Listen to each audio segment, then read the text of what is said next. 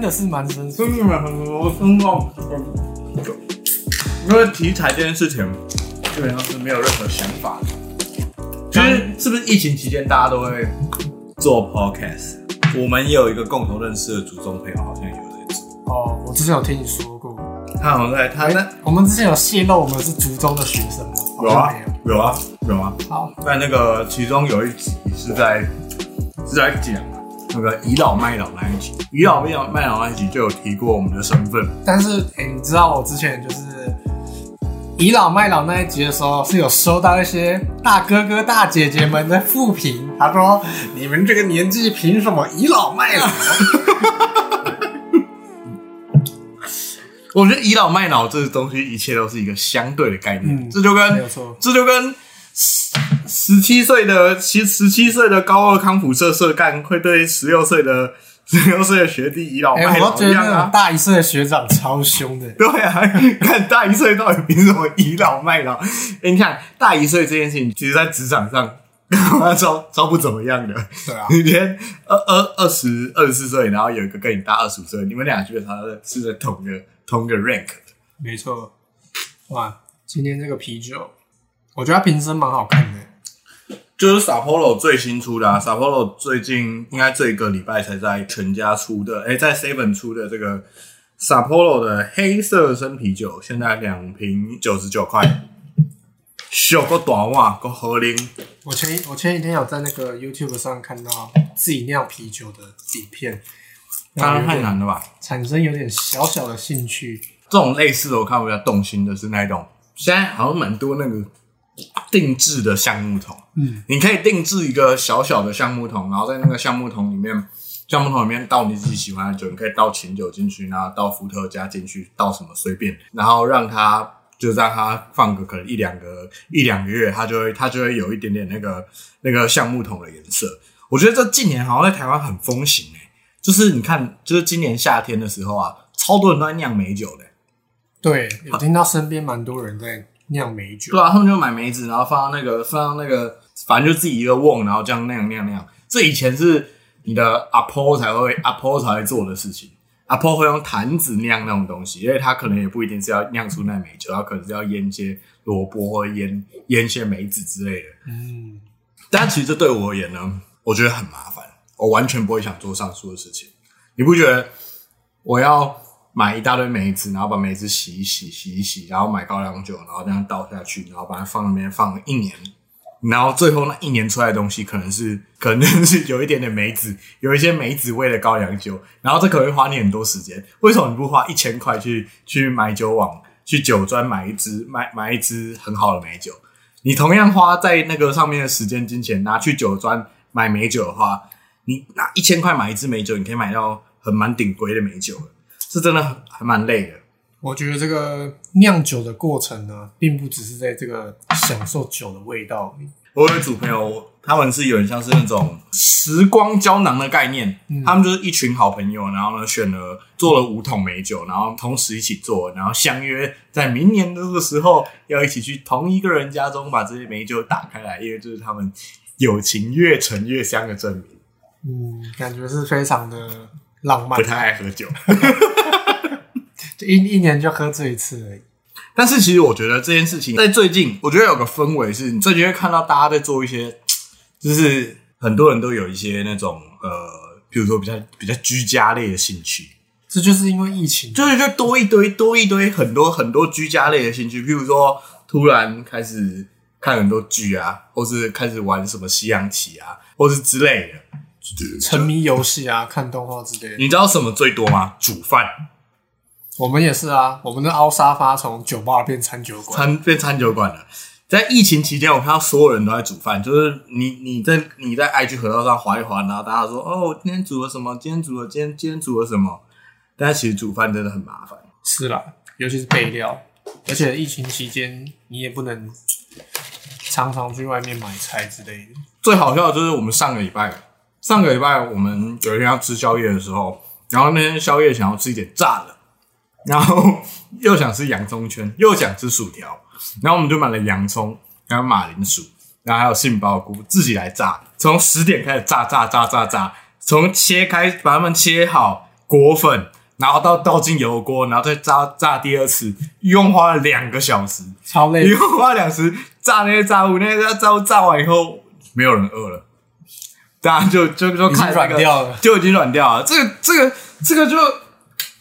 这这个这个这个概念，我觉得跟跟做美酒蛮像的。这个就有点本末倒置。这有点本末倒置了。就是你你你今天看到梅子季，然后你看到梅子季来之后，你看到梅子季来之后说，哇，好想喝美酒哦，真的好想喝美酒哦。然后你就开始买一堆梅子，然后洗洗洗洗洗洗，然后把它装进坛子里面，然后高温酒倒下去，然后大家起以后，然后就想什么时候可以喝呢？明年才可以喝。那你为什么不看到梅子季你就去买个梅子蜜饯，然后再买个美酒来，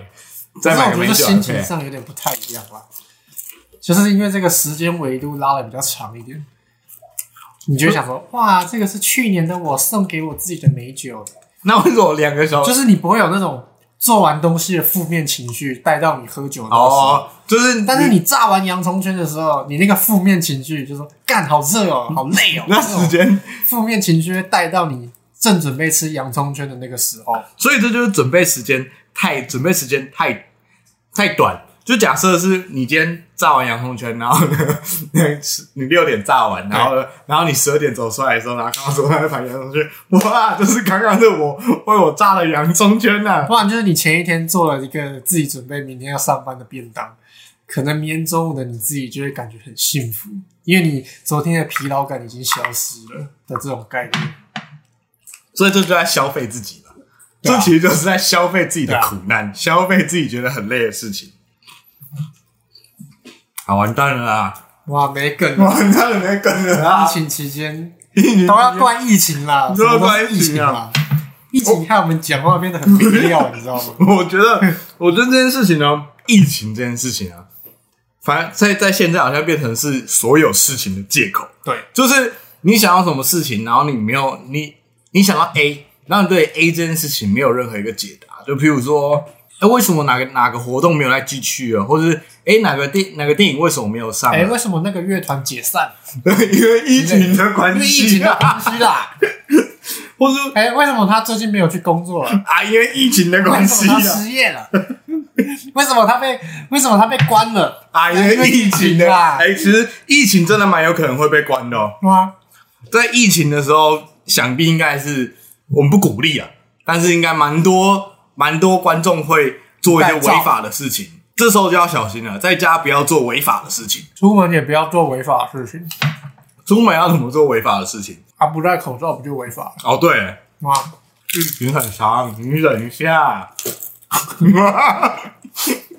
来啊来啊，就来，我们都讲疫情了，那你就来讲讲看你疫情做了什么事情吧。我们最近都养了一些小动物，对吧？对啊，是养小动物，而且在养的时候，而且为什么会养动物呢？对我而言啊，就是因为疫情的关系，所以我养了一只青蛙。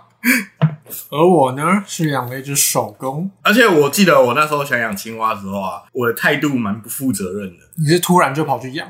就是我有一天我在学校在研究室里面看书，看今天下午，然后然后我就下午念书念书念到一半，就想说，好想养青因为蛙。因为疫情的关系，我好想养青蛙。我应该说，我好想养个东西啊。哎、那你可以讲一下，就是为什么你对青蛙这么的情有独钟呢？应该说，我觉得我对动物很情有独钟的一个关键元素是，我很喜欢体型是圆形的动物，就是譬如说，我喜欢甲虫类，巴拿马大蟑螂，不喜欢，是吧？可是它在蟑螂里面算很圆。它 是那个我蟑螂不行，应该说像独角仙那样圆圆的，或是一些青蛙，反正怎么讲，它不一定要真的是圆，但是它要有一种圆润感，胖胖的圆润感的东西。然后像那个我养的是南美角蛙，以角蛙系列而言的话，角蛙你从上方俯视它，它就是一颗圆状的球。但是如果相较而言，比如说像老鼠类好了，但我又觉得老鼠类太臭。然后像青蛙就是一个又圆，然后又不会臭，然后照顾起来又又算是很方便的动物，所以我就选择养了青蛙。前几年的时候也有养过一只青蛙，不过它很不幸的在某一个冬天因为寒流而过世了。那我们在这边默哀三秒钟。默哀三秒钟。哎、我那时候真的很很悲戚哎、因为我是一个对生命的逝去经常感到很很严重的人，就像我独角仙死掉的时候，我也很难过；我的之前养的锹形虫死掉的时候，我很难过。我永远都记得我第一只青蛙死掉的时候，因为那时候我养了两年了。但是青蛙妈寒流来那一天，就是有一个礼拜寒流来，然后那时候我在新竹，然后放在它就它就放在我的我我的书房那边。然后那天晚上回家的时候，刚我就看到那只青蛙。你有看过市市场里面的田鸡啊？有啊，就是卖田鸡那样，就是田鸡那样，它是这样四肢瘫软，然后浮在水面上，然后想到底是怎样，到底是怎样，到底是怎样，然后疯掉了。然后我就直接把它的盒子打开，然后进去捞它，看它看它有没有反应，然后发现，干，它完全没有反应。然后，然后，然后我超级崩溃。然后我记得我那时候应该有哭，然后我就非常，我是一个基本上很少哭的人。我在我近期上会涉及到哭点，都是我的我的小宠物死掉的时候，我会非常难过。你这样讲，好像大家大家都觉得你好像养死过很多动物。其实我也没有养死哦，应该说不是这样讲，应该说我之前前前阵最常养的是敲形虫跟独角仙。啊，这不算养死，因为锹形虫跟独角仙寿命就那样。锹形虫跟独角仙的寿命大概就是大概就是半年来着，尤其是如果你养独角仙的话，大概两个里两个月内就会死掉，所以你终究得看到这些这些物种的死亡，就是它的死亡周期比较长啊，是比较短啊。那青蛙那时候是因为青蛙通常可以活个五年，然后那是活两年，然后就被寒流冻死，然后就在责怪自己，我是不是一个不优秀的主人，是一个我是不是一个烂主人？因为我在新竹的家，我们旁边是。我们家旁边有个田埂，嗯，那是田埂有水沟，那我就我就这样，只在那天是晚上，我应该是九点十点，我就把那个青蛙自己这样捧在我的手掌心里面，然后跑跑跑跑跑，然后跑出去，然后呢，然后然后很郑重的跟他说对不起，然后把我的青蛙放到，你就把它丢到水沟里，我就把它放到水沟里面，因为我想说不是啊，可是你应该把它安葬的，我没有把它安葬，我把它放在水沟里，放水流，我就把它放水流，因为因为这个。哦，最近我的锹形虫跟独角仙们最近都是用安葬的方式，我都把它安葬在台北市吴兴街的一个某处的公园某一棵树下。那棵树下已经埋了四只我的我我我养过的甲虫。你你让我想到我小时候一个故事，就是小时候邻居家有养一只狗，它叫小虎。嗯，然后有一天在我很小的时候，小虎死掉了，然后我也我也很难过，然后我就问隔壁的大伯说：“那你把小虎埋在哪里了？”然后那个大伯就跟我说：“哦，我把它包垃圾袋丢掉了，他把它直接丢到垃圾车里。”那时候我超错的，那时候我很我很小，我幼小心灵告诉我说：“看，你东西死掉，不是就应该要埋在土里面吗？怎么可以直接丢到垃圾车里面呢？” 但是以结果论来说，好像不管怎么样。之后都会到土里面嘛？对啊，都会到土里面，只是在哪边土里面而已。我那时候青蛙这个理由是想说，因为因为毕竟青蛙是一个喜欢的这个这个，它是两栖类嘛，所以在那种那不是大排水沟，它是那一种浅浅的水沟，可能乡下的对自然的水沟，对，不是那种台北市的臭水。它不是对我们乡下的水沟里面是有鳌虾跟鱼的。我那时候基于一个生态环保、生态循环的概念，我想说，好吧，你就就就进去。给那些鱼虾吃吧，因为把它你把它勾脏了，最后把它勾脏了。你刚才的故事，但是我回头刚才讲那个故事，你那个故事让我让我刚才突然想到一件我小时候也觉得有点荒谬的事情。什么？我父亲呢是一位严格的男人，是一位严格的五十岁老派的男人。你知道老派男人对宠物的这种心态都是哦死掉了。然后这故事发生在。我觉得这蛮戏剧化的，就是在我阿公家，我阿公家呢有养只马尔济斯，它叫做皮皮皮皮。然后皮皮这个皮皮这位皮皮呢，他在四五年前的时候，哎，没有四五年前，应该是应该已经大概是七八年前的时候，他已经就是那他那时候已经很老很老了。然后再有一次，皮皮通常皮皮通常是很有活力的啊，然后会跳来跳去，然后在阿公家里面大吵大闹那种狗。然后我爸看皮皮很不爽，还会说狗吵什么吵。不是各位观众想那样，我爸没有杀狗，不是，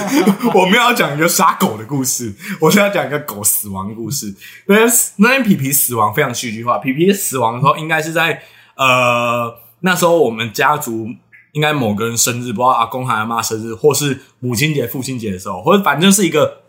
家族聚会场所，嗯，大家都在，大家都在，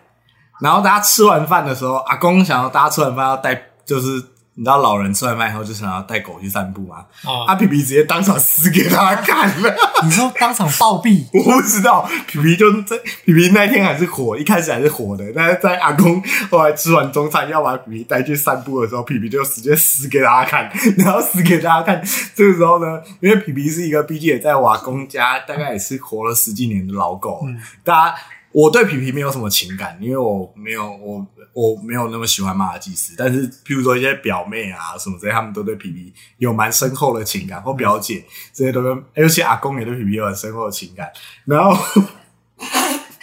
然后，然后大家就觉得超难过了。然后，然后那时候我想说啊，哦，狗死掉了。然后这时候我的表姐赶快打给宠物葬仪社，然后这个时候宠物葬仪社就上来了。宠物葬仪社上来以后，宠物葬宠物葬宠物葬仪社，不知道大家知不知道，宠物葬仪社在安葬猫狗的时候，他们都会有一个猫狗纸棺材。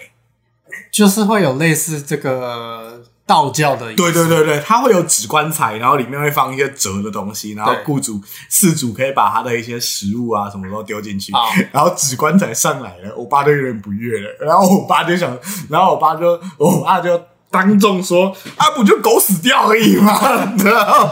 然后，然后当下，我当下，我的，然后当下其他其他人蛮错愕的，然后，然后我就看着我爸，然后我实在是，我就想说，哇靠，我爸真的不愧是不愧是家中的长男呐、就是我心中，我作为长孙的我心中觉得什么啊，不就狗死掉，然后然后然后就我爸竟然直接讲出来啊，不就狗死掉，干嘛搞这个有的没的，有的他说有的没的的东西，然后就那个，我觉得，但是我必须还是要帮我爸平反一下，我爸并不是一个。丑狗或者不爱宠物的人，我爸也是很爱宠物的。我们家之前也有养一只狗，它叫吉米。吉米在死掉的时候，所以皮皮最后是有被好好的下葬的吗？对吧、哦，有，还有被送葬仪式啊。吉米的故事就比较没有那么好了。吉米的话，其实也不算不好，因为吉米的话，因为吉米老年了，他那时候我爸，我爸前几年，吉米两年前死的，他是一只米格鲁，我们家养的米格鲁。他那时候死掉之前啊，他大概已经有一年不良于行了，就是走路真的不能走。然后最后那两个礼拜，我妈就看吉米一直没有办法吃东西了，他已经没有在吃东西了。然后这时候我爸就，我爸就跟我妈在岳阳视讯中沟通了，好吧，那就把就把吉米带去安乐死吧。哇，然后，然后这是一个非常对沉痛的决定，承诺的决定。然后去安乐死的时候啊，我妈跟我弟带的。然后我妈跟我弟在当场的时候，就是真的蛮真的，他们他们觉得蛮难过的。然后那时候我爸也视讯视讯看看吉米那个过程，但没有看真的被打针那个过程啊。但是我妈据我妈说啊，因为我不爱狗，所以我完全没有去那场合。然后我妈说啊，她真的是很，所以你对你家的居民是完全没有任何感情基础的。所以我感情基础没那么强。可是你在高中的时候不是也会，你不会跟他互动吗？对啊，但是他我们家居民比较像看门狗的角色，你知道吗？哦就是他不是一个，他不是会在你家跳来跳去那种，对对啊对啊，他他是在家门口的那对啊样。对啊对啊对啊，就是他，就是他是比较乡下型那种狗啊，就是乡下养的小黑那一种，它不是一个，对，他不是一个在家里面然后它会跳来跳去。然后我我妈说那时候我爸就流下男儿泪，我爸基本上是不哭的一个坚毅坚毅台南。居民是谁谁养的？吉米是我爸，而且是而且是你爸抓回来的。领养的。哦，领养的，热爱动物的人都是要用领养的，不是买的，不可以用买的。你不可以因为一只布偶猫很可爱，你就想要买那只布偶猫，这样对猫妈妈是很不好的。今年五月的时候，我家的那只贵宾狗也去世了，觉得非常的难过。而且它它就是硬撑撑到母亲节之后才离开的，让我们觉得它非常的有灵性。这个这句话在比比死掉那一天也也，大家都是这么觉得。但是狗真的是一个很有灵性的动物。那天比比死掉那天的时候，这我其实又让我想到我爸，我爸那天说哪有那么夸张，然后我妈说哪有那么夸张的前的的的前提就是那天大家就有在那边说什么哦皮皮皮皮一定就是想要在大家都在的时候死掉啊，但是也有也有人说什么狗死掉的时候会跑到没有人看得到的地方之类的，我不相信，因为因为那天因为那天有在家我。当场暴毙。而且那天有我爸在场，我觉得我皮皮皮如果要选一个很安详的死的时候，绝对不会有我爸在场的时候，因为我觉得我爸有点仇视小狗。哦，我爸是一个你说仇视小狗是仇视小的狗对小型犬，啊？不是仇视狗，是他，我觉得我爸不喜欢小型犬，哦，跟我一样，我可以我自己啦，我自己可以接受大型狗，我没有卖狗，但是我可以接受大型犬。我，但是我超讨厌小狗，我觉得举凡吉娃娃、贵宾，还有马尔济斯等等诸如此类的，我都觉得改不好看。我不会恨他们啦，我只觉得他们他他们没有那么可爱而已。我刚才说的不是指仇视动物方面，我是指一个人的观赏方面，我没有觉得它特别可爱。我是都会有陆陆续续养一些小动物啊，因为这是从小时候培养的。小时候我爸就会带我养一些甲虫，而且在我那时候养第一只青蛙的时候啊，我跟我爸说我养青蛙，哦，然后我爸就他就他那时候还买了一组器材给我，但那时候我已经有器材了。哦我爸那时候买了买了角蛙吃的饲料，然后买了角蛙用的那个青蛙土给我，因为我爸对于养宠物这件事情他蛮有兴趣的。就是我小时候除了养甲虫以外啊，我爸他也会很常带我去鱼店。我爸很喜欢去鱼店，你知道吗？他是比较偏那种观赏型的玩家。对对，我爸是偏常有观赏型的玩家，他很喜欢去鱼店，然后那时候就是我那时候养青蛙，我就跟我爸去新竹的鱼中鱼，然后就说：“哎、你不是有养青蛙吗？嗯，那个，那那你要不要，你要不要那个那个那个什么之类的？像我们家的人养动物，就比较不是观赏型的，他们会投入大量的这个爱跟这个同理心。像我们家今年的时候养了一只鸡，母鸡，它不是而且实用的，它它可能原本是食用的鸡，但现在不是，它现在是一只宠物鸡。然后我姐非常的爱它，然后好消息是，它今天甚至生了一颗鸡蛋，我不知道那颗鸡蛋现在被拿来组合包蛋了，好屌哦！超屌的、啊！如果家里有养一只母鸡，它会帮我生鸡蛋的话，我会第一时间就把那个鸡蛋打来吃、欸，对啊。因为我觉得这是一个超级有鸡蛋呢、没有没有没有，我应该说，我觉得这是对他爱心的回报。对啊，他在报答你们家、欸、那个鸡蛋，我刚刚想了，我想到，哦 shit，哦，我想要有一个母鸡为我下一颗鸡蛋，我就觉得超棒了。反正那一只鸡怎么来的，就是有一天不知道为什么，它就是突然走到我家来，嗯，不知道是从那个货车上跳下来还是怎样，然后反正它就来我们家，然后来的时候那只鸡就少了一颗眼睛，长得很丑，然后后来它就在我们家后院一直生活，然后我们也没有特地去关他还是什么的，反正他就一待在我们家后院，也不会自己跑走。但听说他前两个礼拜的时候发烧了，所以他是得了禽流感 我知道，我姐还带它去看医生。我之前都不知道兽医有在帮鸡看医生，对对对，我刚才想问的问题就是兽医有在看鸡啊？超屌的啊！他是具有专门禽鸟的兽医，还是？没有啊，就是好像就是一般的兽医店看，可一般兽医，一般兽医有在分应该算特宠了吧？对啊，就是兽医其实是有分科的吧？对啊，有啊，所以有一般的宠物跟特宠，比如说特像宠的这种挂号费又比一般的宠物还要贵，对啊，因为特宠，因为特宠市场小吧，对，而且看的人很少。而且我觉得鸡可能是哺乳类，可能在哺乳类之间可能还有一些共同性，譬如说请可能养鸟的鸟蛮多鸟救援的啊、但如果像是爬虫类的话，两栖爬虫类的话，那个那个特宠的医生费就更贵啦。两栖爬虫的话，就是更少人看啦。可是台北的话就比较多一点。对啊，我是不知道，你知道它的挂号费到底会多贵吗？假设假设今天你的手工肠胃生病，会要多贵？我觉得我自己猜应该是五百起跳啦，一张小朋友跑不掉，感觉是哎、对吧？而且这种小动物生病的话，就是你你也很难用什么确切的治疗方法，对啊，你因为医生都会跟你说，哦，你这个动物太小了，开刀的话很危很危险，对啊，他可只能吃药什么的。对啊，而且吃药你也不确定那个药到底有没有效，或、啊或或是怎样之类的。哦，可能这边有一些观众还不了解手工是什么东西。其实手工就是壁虎啦，嗯，只是它是比较大只的壁虎。就是它长得蛮像壁虎的，应该说它长得跟壁虎一模一样。它就是壁虎它就是有点大只，然后然后有然后有漂亮的颜色的壁虎。那至于我为什么会养手工呢？也是一时兴起啦。对啊，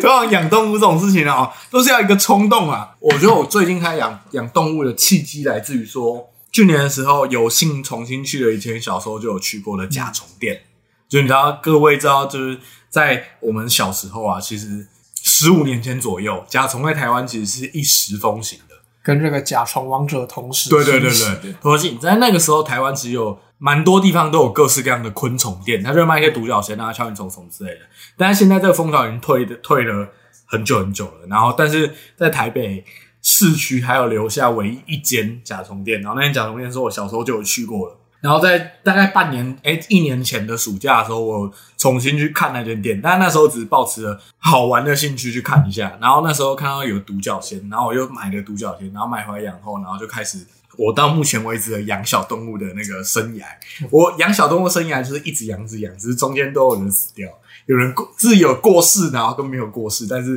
一直都是延续的在养。这算是弥补童年的缺憾吗？这也不算是，应该说找回童年的兴趣。我小时候超喜欢养甲虫，你知道，就像是我现在长大以后，就是因为我小时候我妈不让我买，都不让我买游戏片，然后我我现在长大之后我就狂买狂买 Steam 的游戏，我狂买，但是我一个都没有玩完。但是我觉得，但是我觉得，那我可能就没有这种小时候缺陷，因为我记得我小时候好像没有什么特别不准备买的东西，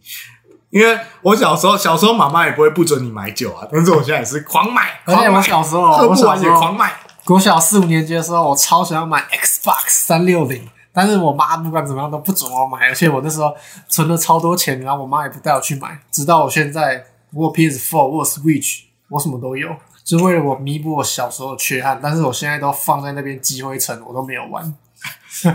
哎、我觉得我小时候蛮不一样。我小时候，我爸是蛮喜欢背着我妈帮我们买一些东西的，哦譬如说甲虫，就是其实甲虫这个概念啊，甲虫这个东西啊，大概跟各位科普一下，甲虫的东西，如果你去虫店买的话，国产的国产的甲虫大概五百块以内，你可以买到，你可能花六七百，你可以买到很好的很好的国产虫，品质很高的国产虫。国产的会不会不好啊？国产的不会不好，而且国产的很好养。国产的有保障吗？国产的有保障，我们在讲的不是疫苗，高端疫苗有保障，大家都可以去打高端疫苗。第六期施打 可以打高端疫苗，高端疫苗有保障，高端疫苗打不会死，大家就打打看嘛。那 国产的国产的一剂没有，国产的一支是大概国产的一支一只甲虫，比如说买长牙鬼燕，很漂亮长牙鬼燕，或者高沙深山锹形虫，这种大概一只你买到很贵，大概就六七百。但是呢，我小时候我爸又不甘于只养国产虫，我爸就要买外国虫。你买到外国虫的话，一只就是最便宜就是一千起跳。那大概大概如果是现在以现在来说啊，你去虫店看的一些外国虫啊，哦大概都是两千以上。哦，就是大概都是两千以上。你要买，哎、更不用说，如果你要买那种很大只的那种那种兜虫啊，脚很长的，那个这个动辄五千到一万。其实外国虫是蛮贵的，然后但是其他寿命又没有到很长。然后我小时候，我爸又想玩外国虫，他就会瞒着我妈去偷偷买那些一两千块，甚至超过三千块那种的的那种甲虫回家来。但是我有个问题，啊、就是你爸买这种很贵的虫啊，你妈也不会知道那个多少钱啊，对啊，所以他就瞒着我妈买啊，那也不用瞒了。他就是跟我妈说，他就是跟我妈说那个、啊你爸甚至跟你妈讲说：“哦，这我在路边捡到的，搞不好你妈也信，对啊，我爸就是这样对，吧就是用拐骗的方式，然后我妈也相信了。回到电玩这件事情来讲，我爸其实是对电玩有兴趣的。嗯，在国小六年级的时候，We 正风行的时候，对，就是你现在多二零零八对年，左右，你现在会看到很多梗图，说什么骗老婆说啊没有啦，那个那个 PS Four 那个是什么什么空气对对对 PS5 是空气清新机什么之类，这件事情在我们小时候就真的发生过。就是我爸买的 We，然后跟我妈说那是什么光碟机，还 我是他跟我妈说那个东西是光碟机，然后然后 然后大家就在那玩的很开心，然后我妈说这是什么？这多少钱？然后我妈说我妈就说没有啦，这是光碟机啦。我想说什么用我妈买 We 的时候，也是跟我妈说：“哦，这个可以运动啊，很健康哎，We 可以运动哎，让我每天都可以运动，我超健康的。”对啊，你结果买回来以后都没有在，都在玩恶灵古堡，只要动手指就好了。没有，我们家小时候最最畅销的其实是 We 的运动游戏。哦但是不是 We 的运动游戏？拿棒球也只是这样，对啊，你你只要动，根本就你只要动手腕，你根本只是拿着拿着那个摇杆，然后球会过来的时候，然后你这样，然后你这样挥一下。然后如果你那时候玩 We 的时候，真的真的把 We 的摇杆拿来打棒球，你会觉得干你超智障，你在耍什么中二？那个大家打棒球都是这样，用手这样轻轻挥一下，投球也是轻轻挥一下。哦，而且我记得 We 它后来还有出一个什么 它有 Sports 什么 Plus 的，我有它还有附一个什么精准控制器，就是它可以让你的那个嗯控制变得比较精准。还有 We Plus，那里面有高尔夫 We Plus 高尔夫球杆，We Plus 高的棒球棒，然后 We Plus 的羽球拍，然后还有 We Plus 的那个开赛车那个那个那个轮盘。那时候那时候我们家有买一组，然后所以那我问你，你的 We 有改过吗？嗯，有。我觉得多数在玩 We 的听众啊，对我们这年代玩 We 的听众啊，没有那么多现在这种智慧产权的观念，这边还是要先提倡一下，盗版是不不好好的。我只能说这是时代的氛围。对啊，我们现在知道盗版是不好的，我们会用 Netflix，我们会用 Spotify，我们会用各式各样的各式各样的软件。老实说，我现在根本就完全不用盗版的。我现在我现在用盗版的前提是我假设我有一个很真的很想看的东西，哦但是我完全在除了除了像你上次买光碟机这件事情以外，我用任何数位的方式我没有办法找到，我没有办法找到这个东西的时候，然后在盗版又有的时候，我觉得我就会对啊，我就会使用它。虽然这么说不好，但是就真的是下下策。就是下下策，我现在只有下下车会使用盗版。在我们那年代的 We 啊，大家都是用改机的。We 改机呢，你会有一个，你会得到一个磁碟片，那个磁碟片大概两千块，然后磁碟片里面大概有一百种游戏，但是你你超厉害，你单片单片买游戏片它很贵，然后你就那个磁碟机这样给它往你的 We 里面丢进去，然后你就可以一次有一百多种游戏可以玩。干，你知道我那时候 去那个 Nova，我也是去 Nova，然后那个老板问我说要不要改机的时候，干好像是那个皮条客问我要不要破处，对啊，超紧他就会。说：“哎，We 要不要改？那你 We 我那时候超紧张，我超怕我的胃坏掉，对啊，因为水货又没有保障。对吧？反正那时候 We 就有一个这样的让让那个爸爸妈妈省钱的方式，嗯大家玩的很开心。然后那时候 We 里面有 We 的游戏里面我最喜欢玩的，除了运动系列有玩，就原来的 We Sport 我很喜欢以外，我最喜欢玩的就是实况野球，还有火影忍者疾风传，这是我那时候最常玩的两个东西。我玩 We 的话也是比较偏这个运动类的，对，然后还有我个人非常喜欢《恶灵古堡》系列，二零古堡虽然这个比较不太，适合小学生啦，但是我那个时候就非常喜欢。因为小时候都玩一些那个。对吧，那时候我 We 里面还有一个还有一个死神的游戏，哦但我印象中那个死神的对打游戏画面没有做的很好看。我那时候觉得对打游戏玩起来画面，我觉得最流畅的就是《火影忍者疾风传》。我那时候最喜欢用的角色是鹿丸，因为鹿丸可以一直使用把人家定住了体术。但是说到这还是非常感慨，就是有一句名言唱，就是说小时候有时间，但是你没有钱买游戏；长大后，长大以后你有钱买游戏，但是你没有时间玩。你没有时间玩。我也真的是只有国中、国小那个时候有经验，是那种我玩游戏玩一整天，其余的话我好像完全没有。真的，小时候就是一放学回家，然后可能晚上七点到九点吧，你可以玩，就是你的打电动时间。我们家电动时间没那么长。就算现在尽管我有时间，我也不会，我没有办法集中注意力花两三个小时在玩游戏上面。我可能玩一两个小时，我就啊好累哦之类的。我现在好像没有任何一个休闲运动持续做这件事情做两。我现在就算在家里看电影，我我也是那种可能看半个小时到一个小时，然后我就按暂停，然后我就去划划其他网站之类的。我也差不多。我我现在如果我自己看一部电影的话，我都会把它当做就当连续剧这样分段、分段、分段看。我觉得这应该是说是现代人嘛，应该蛮多有这种难以专心的困扰吧？因为我觉得这跟手机很有关系。对啊，就是 我真的有时候在划手机的时候，我就在想一件事情，就是你有时候划手机的时候，你就会因为手机会喂很多，譬如说一些有的没有的新闻啊，或是一些就是那种你也没有很认识，或你也不熟，就是一个对你而言在现实生活中的陌生人，他发他发的一些东西，然后我你不觉得有时候滑去滑滑滑一下的时候，你就想，干我看他发这个关我屁事啊，但你又会看，你就觉得干那明明就是一个。好，就举一个哈，假设一个王美 A，他发了一个文，然后那个文可能是在讲他的心情，或者他在骂别人，骂什么之类的，刚才根本跟你没关系啊，那个女的根本跟你一点关系都没有，就是他是跟你没有关系，但是你还是要看一下。然后我每我最近啊，最近每次看完这看完这个事情之后，我想说，干，我又浪费了。比如说，假设我又浪费了一分钟在一个跟我完全没有不会有任何关系的人上面，我只要看，我只是要看他婀娜多姿的身材，婀娜多姿。你没有想要看他抱怨，但是你还是不想看到那，你就觉得看好烦哦。但是当你真的想要完全脱离社群的时候，好像又有点难处，就是你也倒不是真的需要他，但是但是你又是手电，就会滑一下滑一下。这应该就是习惯啦。我我我高中的时候有看过一个很废的新闻标题，嗯，他也是说什么英国研究写说什么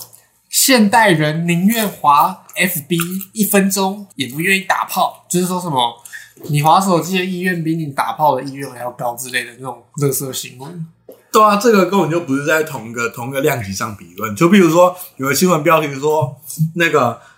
当红时下 podcast，podcast 为什么红的五个原因，关专家专家提出五个原因。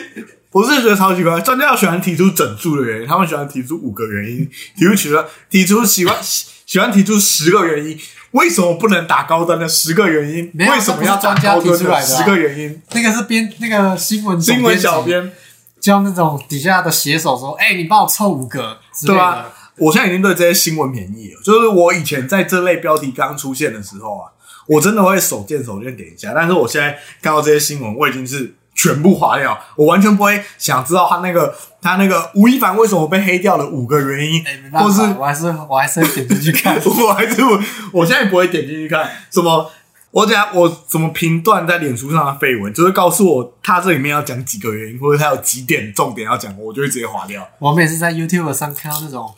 十大最改最能改变你生活的新科技，或者是十大最远古的古老生命的时候，我都会那个很有兴趣的点进去看那你看那个那个 YouTube 频道点进去，它就会是，幻灯片。幻灯片出现出现一张远古鲸鱼的照片，或者远古抹香鲸的照片。我现在已经对这件事情完全免疫了。那我觉得这如果又讲到电影的话，我觉得我在这疫情期间啊，相较于我之前在我人生中任何经历而言，我觉得疫情期间是我看最多电影的时候。我以前很少那么认真看电影，就是我以前的观影的态度就是，我通常啊，我通常只看爽片，我通常只会看那种就是商业片，然后好看，然后舒压的商业片，我就会去看。但是我疫情期间其实看了很多，我觉得我之前可能不会那么关注的电影。但我这几个月跟你看电影的时候，我觉得你对于电影种类的那个接受度其实还蛮高的。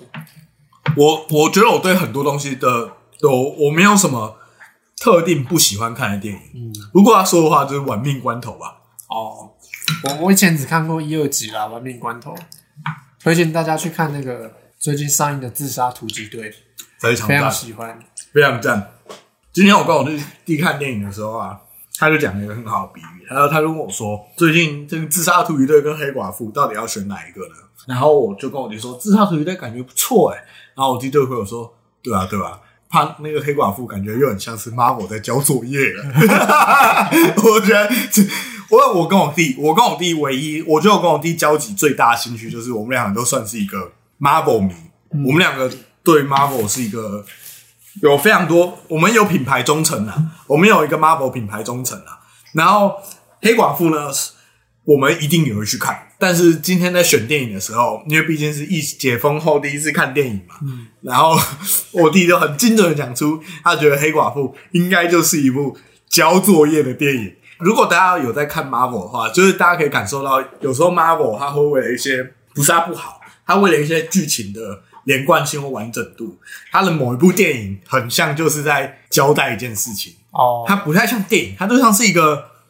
它就像是一个为了要串出它整个整个 Marvel 宇宙中里面一块拼图，它就把它拼上去。就是可能黑寡妇就是最边边角角的拼图的对概念嘛。对，就是那种边角拼图，就是就是那一种你在拼图，你已经拼了很多片以后，然后你就是，所以你会觉得那一块拼图是必要的吗？那那个拼图一定是必要的，啊，只是说你你现在不会想拼它，因为你会觉得哦，我知道它会被拼在哪边。哦，所以你对这种 Marvel 出的这种比较边缘的电影还来说，你觉得它还是必要的，不管它拍的好不好因为如果你是就，因为拼图我们看的是完整性啊，啊。拼图是完整性啊。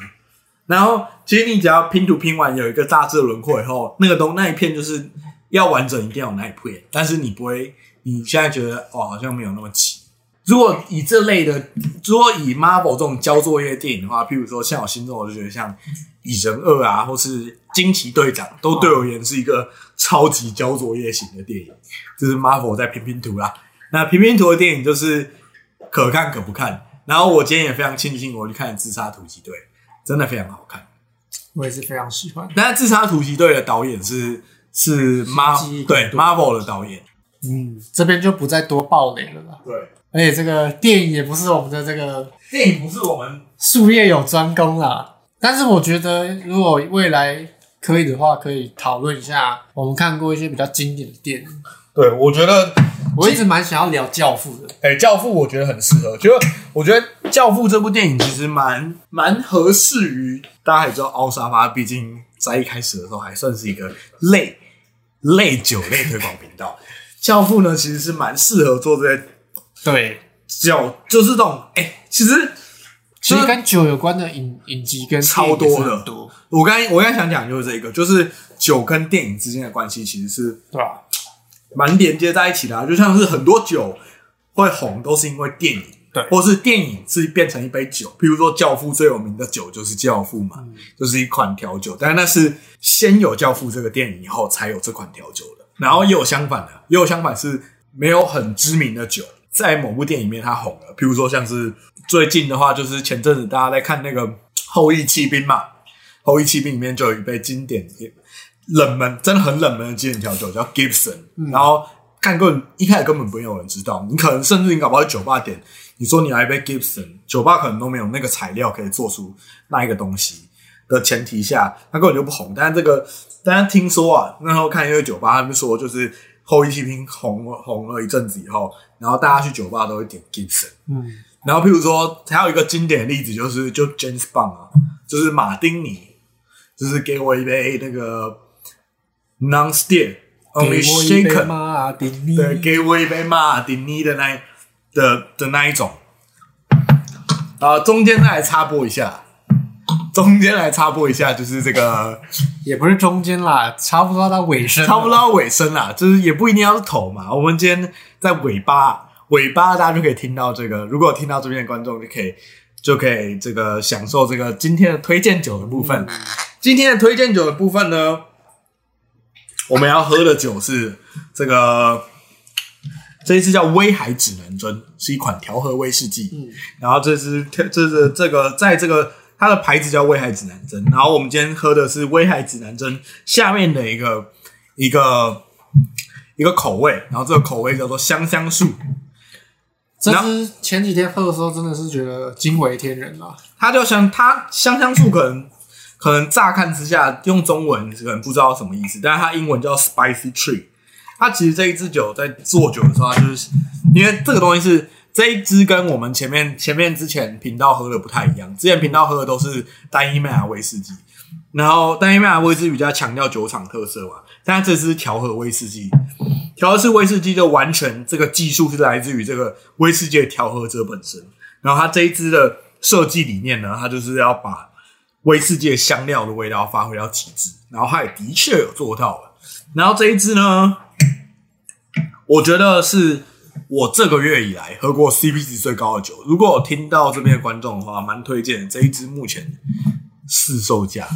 一千三而已，哇，该买吧？这支酒，这支我真的觉得很好喝。这一支酒是我觉得完全完完全就是物超所值。你要喝到这种细致然后丰富的香料味道，不是说不可能，但是通常你要在这个一千一千五以内的范围内，要挑到这种香料味非常层次分明，然后又有木质调的那种甜味的威士忌，哇，难得啊！今天真的是没什么主题的一天。但我觉得今天有一个后市上涨的感觉，怎么说？就是前面真的很不知道在干嘛，前面一直在那个，但是我觉得后面有点后市上涨。就当做是我们这个暌违半年的这个强势回毕竟已经不止半年了，上次上次是啊上次是跨年特辑、已经快八个月了。至于为什么会隔这么久呢？就懒嘛。就懒了，对啊，就就跟不想做美酒，不想不想自己榨油就。我原本是想说，我每次我每次到就是录完的时候，我还要后置，可能就要花一一整天时间。但是 我想说，干你不后置，就不要后置啊，直接出啊，接出了，不剪了，，反正又没差。对吧？我我觉得我们的观众有没有在要求这一些的、啊？那之后还是会 每个礼拜有空就来录一下啊。有有跟我一下，但是哦，我前大概可能一个月前吧，然后那时候我有一个朋友，哦，还有我就跟他聊天的时候，他就说，他就聊到，就是你之前就是之前不是有在做 podcast，、啊，然后就他就去把它听完以后，他之前都没有听过，他对刚才把它听完一次以后，他觉得非常的赞。真的啊，他听的那一集就刚好是倚老卖老那一集，哦真的哦就倚老就是卖老那一集。可能那一集就只有我们这种同年龄的人才会有。对啊，对啊，对。啊，这边来做个收尾吧。对啊，那这个历经的快要三个月的疫情，希望这个 总是要讲一些比较官腔的话。希望大家能够抗疫平安，对，出去外面也玩的平安，然后小心不要被蔡英文用高端吹箭部队在你背后，在你的脖子上吹箭，让你让你打到高端啊！但是正经来讲，大家疫苗啊有什么打什么，不要挑，有高端你就去打高端，希望大家健健康康，健健康康啊！啊，再讲一下，至于为什么大家这一集一直听到滴滴答答的水声，就是因为凹沙发冷气坏掉了，一直在滴水只要，打开的时候就会有一直滴滴答答的水声，滴滴答答的水声，这个可能暂时没有办法处理好。而且我们也没有后置了。哎、我觉得这个水滴的声音可能会带来一些 ASMR 效果，让大家比较好睡一点，所以就这样保留下来好了。好啊，进我们这个暌违半年的这个